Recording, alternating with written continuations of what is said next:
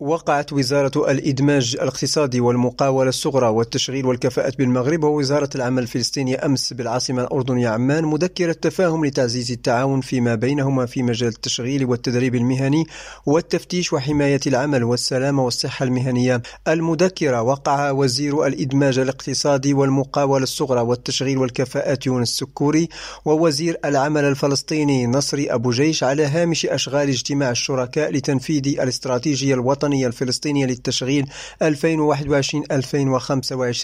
وتأتي هذه المذكرة انطلاقا من العلاقات الأخوية الراسخة والقائمة بين المغرب وفلسطين وتأكيدا على الروابط المتينة بين الشعبين الشقيقين وإيمانا منهما بأهمية تدعيم علاقات التعاون بين البلدين بما يخدم مصالحهما المشتركة. وتنص الاتفاقية بالخصوص على تطوير أدوات التشغيل الذاتي والمشاريع الصغيرة وتبادل الدراسات حول واقع سوق العمل المغربي والفلسطيني وتحضير وعقد دورات تدريبية وتبادل الزيارات للاطلاع على التجارب والخبرات كما تنص على الاطلاع على التجربة المغربية في مجال تطوير المناهج والبرامج والتجهيزات التدريبية وأنماط التدريب المختلفة والعلاقة مع سوق العمل. وعبر وزير العمل الفلسطيني في كلمة بالمناسبة عن سعادته بتوقيع هذه الاتفاقية قائلا إن هذه الأخيرة تروم الاستفادة من الخبرات المغربية في مجالي التكوين المهني والصحة والسلامة. وأكد أن المملكة المغربية قطعت شوطا مهما في مجال التكوين المهني مبرزا حاجة الجانب الفلسطيني من الاستفادة من هذه الخبرات. لريم راديو جواد كربي عمان.